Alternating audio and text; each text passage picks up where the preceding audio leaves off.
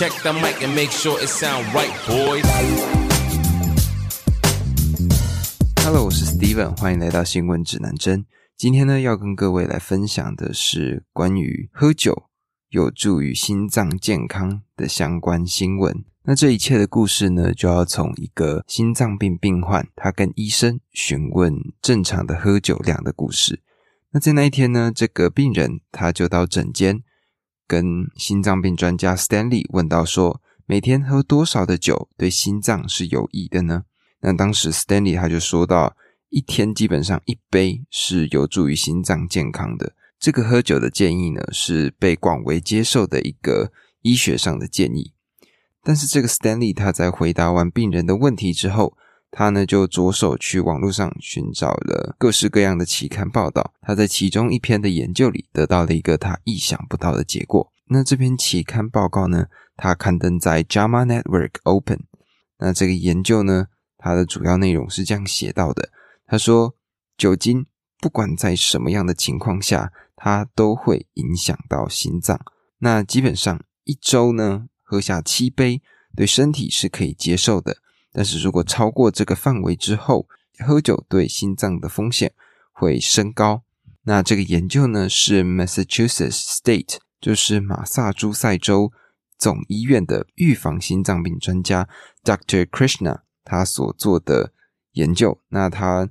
认为呢，不要过量就可以了。这个研究呢，他召集了四十万人，利用英国的基因库来进行分析。他们得到了一个小的结论，就是跟那些大量饮酒或者是戒酒的人相比，适度饮酒的人反而稍微健康。那是不是就代表说喝酒就可以保护心脏了呢？后来他们才发现说，其实并不是说喝酒可以保护心脏。而是说，这些适量饮酒的人呢，他们吸烟的次数比较少，锻炼的机会比较多，而且他们的体重也相对的比较轻，所以他们有更高的几率可以保护他们自己的心脏。那现在呢，还不知道的是，适量饮酒为什么它会比那些戒酒的人更容易保护心脏？但是这可能是研究上面的一个小缺陷。因为他们并没有办法去问到那些不喝酒的人，他们为何停止喝酒的原因。那同一个实验里面呢，他们也发现了其他的状况，也就是所谓的 DNA，也就是遗传变异。我猜各位应该有类似的经验吧？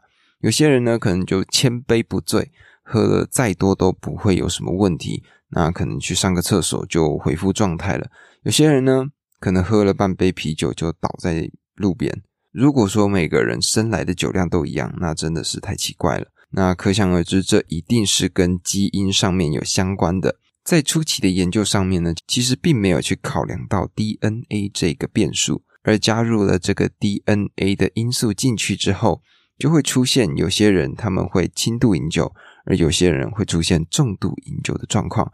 所以呢，他们就把 DNA 也算入了整个研究系统。他们呢发现了全新的数据，原先呢一周七杯酒的数据变成了一周二十一杯酒，但同样的，只要喝超过这个数量，罹患心脏病的风险就会急剧的增加。那因为这个喝酒跟心脏病，它是一个非常大的研究主题，有可能有体重非常重的，有体重非常轻的，那可能会有适度饮酒的人，有不同饮酒量的人的出现。那当然还有的就是。个人他们的风险因素，例如说，这个人他是否患有其他的疾病，像是糖尿病啊，或者说其他的肥胖症相关。那对于这个风险因素呢，他们就把这些病患单独的拿出来，做出了一个新的实验。他们让这些患有疾病的人不喝，他们让这些患有疾病的人呢，每周喝下。七杯酒，也就是一天一杯酒的状况。那在原先，这些不喝酒的人，他们患心脏病的几率是百分之九。那在喝了之后呢，上升到百分之十点五左右。这个在实验上来说，其实变化是非常小的，所以一天一杯还是可以接受的范围。那澳洲呢，他们也有做的一个研究，这个是一个澳洲的医学中心，他们找来了一百四十名。患有心房颤动的病人，他们平均一周呢喝下了十七杯酒，那他们就把这一百四十人对拆，拆成七十七十，其中的七十人呢，他们让他戒酒，尽量不要让他们喝，而另外的七十人呢，则让他们按照原来的状况，那去做一个研究。一个月之后呢，他们就把这些人找回来，他们发现那些没有戒酒的人呢。他们心房颤动的发生几率是一点二个百分点，而那些戒了酒之后的人呢，他们的心房颤动几率是零点五个百分点。所以呢，今天的这个研究最主要的就是想要跟呃听众们说说，就是那些身边会喝酒的朋友们，可以提醒他们对于这样子的情况。谁都不想要自己的心脏出现问题嘛，滥饮啊，或者说花一堆时间喝酒啊，那超过这个剂量，其实对身体还是不好的。尤其如果有本身患有那些稍微强烈一点的心脏疾病的人，更是应该要去注意。所以今天的这则报道呢，就是希望你们在听到这样子的新闻之后，可以跟身边的朋友分享一下这件事情，因为，嗯。健康还是最重要的。那这大概就是今天的新闻主题。昨天终于放晴了，好开心哦！因为，嗯，北部这边真的是非常容易下雨的天气，每一天都是朦朦胧胧的，然后看到外面，听着雨水打在窗户上的声音，每一天都是这种感觉。然后风也不小。那但是呢，我个人是非常喜欢下雨天的，我喜欢那种。灰蒙蒙的感觉，然后整个世界像是染上了一个相同的色调的样子。当然，下雨还是有缺点，例如说衣服就晾不干啊，或者说嗯，出门就很不方便啊，出门要撑伞啊。但是就是喜欢这一种有一点淡淡带着忧郁的感受。那这几天呢，我自己的观察所写成的小故事，就跟下雨有关。今天的小故事名称叫做《大雨中的小太阳》。咖啡香，鼻头，我靠窗的桌，二楼，外头飘着细细的小雨，是我最喜欢的天气。雨点在窗上，点出了大大小小的圆。窗外的世界像是染上了一层忧郁。我小啜了一口黑咖啡，任由思绪飘向远方。在雨天，灰色调的世界里，人都是看不见的，取而代之的是各式各样的圆形，黑的、白的居多，偶尔也有半透明的圆形。人们蜷曲在底下，快步的走着。这时候，一个跳跃的饱和的亮黄色，迅速的穿梭其间，我的注意力马上就被它吸引了。那是一个小小的人形，我目测最多一百二十公分左右，是一个才刚刚学会跑步的样子。黄色的小雨鞋吧嗒吧嗒的在人行道上留下一道水痕。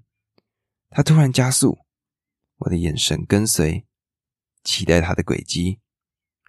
在不远处，人行道上有一处瓷砖陷落。形成一个小小的水洼，他站在水前，用一只小雨鞋探了探深度，再把另外一只小雨鞋放进其中，跳起，腾空，下坠，水花绽放，黄色的身影晃动着，他边跳边旋转，在看到脸的那一刹那。小男孩咧嘴的笑容向我投射而来，我淡淡的笑了。这是大雨中的小太阳。那这就是我前几天在咖啡厅看到的一个场景。那时候是下雨天，那雨真的是下的蛮大的。然后我在咖啡厅的二楼，呃，点了一杯黑咖啡，用电脑。那时候的我正在整理资料，然后。写一些日常的事情，这算是我的一个小习惯吧。就是我会选择一个靠窗的桌，然后往外看，看外面的世界，看车水马龙，看车子的流动，看人在路上行走。但是在雨天的时候，因为不太可能露脸嘛，大家都是躲在雨伞底下或者躲在车子里头。机车骑士呢会穿着自己的雨衣，所以很多画面是没有办法捕捉到的。那这个小男孩，这个小鬼，他这样冲出来，算是给了我那一天一个不一样的观察吧。我那时候就是刚喝完咖啡，然后他就突然就是一个小小的身子，这样蹦蹦跳跳的，从我左边可以看到的视角，慢慢的移到中间。我那时候就看着他，想说：“哇，阿他的阿公阿妈嘞。”呃，后来才发现他的阿公阿妈走得非常的慢，在后面撑着伞，然后伸出一只手，因为隔着玻璃我听不到，但是我可以很明确感受到，就是那个阿妈一定是跟那个小男孩说：“哎，你不要乱跑啦，你这样会跌倒。”这样这样这样。但是这小男生呢，他完全都没有在管，他就是这样蹦蹦蹦蹦蹦，然后就跑到了这个水洼前面，然后我就想说他。一定要跳进去，对吧？他肯定是要跳进去的，对吧？然后他其实还算挺聪明的，就是他会先用一只脚去探深度。因为我不知道各位有没有看过一些国外那种迷影影片啊，或者是一些搞笑影片，在那种河边，然后成年人他们试图要过河，可能走两步都是很浅很平的地方，然后再踩一步，晃就直接掉进水里面，连头都看不到。然后那个小孩子他就探了一下，然后再把另外一只小雨鞋放进去，就开始疯狂的跳，你知道吗？旁边的路人呢，离他其实有蛮大一段距离的，所以他应该不算是扰民。然后就可以看到他就是边跳边旋转，整个嘴巴是张得很开的，就可以感觉到他应该是很开心。到底为什么小朋友会这么喜欢做这个踩水坑的动作？我不知道，因为我自己的，因为我自己有印象。一些小朋友好像对于这种水坑，好像都有一种莫名的冲动，想要去里面踩踩跳跳的感觉。然后不知道哎，随着年纪慢慢在长大，看到这种东西的时候，我并不会觉得厌烦，而是觉得有一种怀念吧。它是一个童年的经历，或者说一个小时候所发生的事情。然后就看到，就觉得说，嗯。我应该把这个画面写下来，那就变成了今天的这个故事。我自己是很喜欢下雨天的，不知道各位怎么想的，但是我总是觉得大家好像很多时候忘记怎么去快乐了。随着我们年纪慢慢的去增长，慢慢的变得成熟，好像衡量我们的事情变得越来越单一。一些地位，一些象征，但是在看到这个小孩子的那个过程里，就会发现到，原来快乐其实可以很简单：一双在水坑里跳跃的雨鞋，一个刚出炉的面包，一件刚洗好香香的衣服，很细微的事情，我们就可以感受到不一样的色彩。所以大家可以多花一点时间。去观察自己身边的事物，我觉得这世界并不缺少美，只是缺少了发现美的眼睛。所以各位，如果平常有机会，多去看看，多去注意身边的小细节。那不知道昨天各位有没有听到我在报道奥斯卡奖相关的新闻？昨昨天算是做了一个蛮大的创举，就是我用了一个配音。如果各位仔细去听的话，就会发现，在 Will Smith 他打 Chris Rock 的那个瞬间，那个声响是我用音效去做的。我在我的麦克风前面拍了一下手掌。那为什么我会这样做？就是第一个，我是想让更多的人去增加自己听这个 podcast 的体验，因为现在大部分的节目都还是以闲聊为主。如果有一些不一样的声响，或许大家会觉得有意思，所以我昨天就来试试看。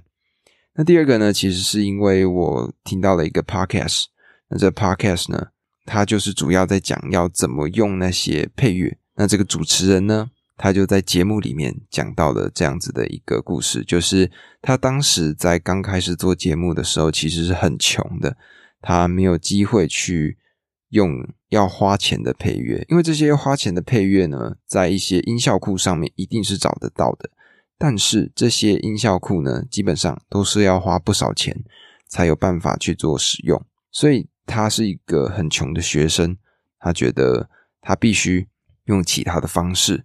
所以呢，他就用家里面的一些东西去试图制造一些声音，让他自己所说的故事有不一样的体验、不一样的感受。呃，不知道各位有没有看过一个，应该是抖音吧，应该是抖音，但我猜应该很多人不太会去看抖音。就是在抖音上面呢，有一个专门配音的人，他用了一组的鼓组，就是爵士鼓鼓组，例如说在上面盖毛巾啊，或者说放一些。布料在上头，透过这样子的做法，他完整的配出了料理鼠王他在做料理的时候，他的每一个细节，比如说切菜那个咚咚咚咚，或者说在切葱的时候那个刷刷刷的那个声音，他用一整个爵士鼓组就已经可以完整的做到料理鼠王里面的配音。这个故事给了我一些启发，我就想说，那既然是这样子，我也来试试看，用自己身边能够利用的资源来做一些不一样的小小的变动。那这就是我昨天所加的一个小彩蛋，如果有兴趣，大家可以去听听看。那接下来的这几天呢，听说天气会好个几天，那北部准备好像又要开始下雨了，所以呢，雨衣先不要收，冬衣先不要收。还要再等一阵子，快要进入夏天了，我想各位应该很期待吧。那不管怎么样，我们一起变好吧。今天就录到这。那讲到这里，这就是今天指南针的全部内容。欢迎在下方留下五星评论与我互动。喜欢的话，欢迎关注我的 Podcast 并追踪我的 Instagram 账号。我的 IG 账号呢是 Compass News，C O M P A S S 底线 N E W S。那么今天的节目我们就录到这里吧，我们下次再见。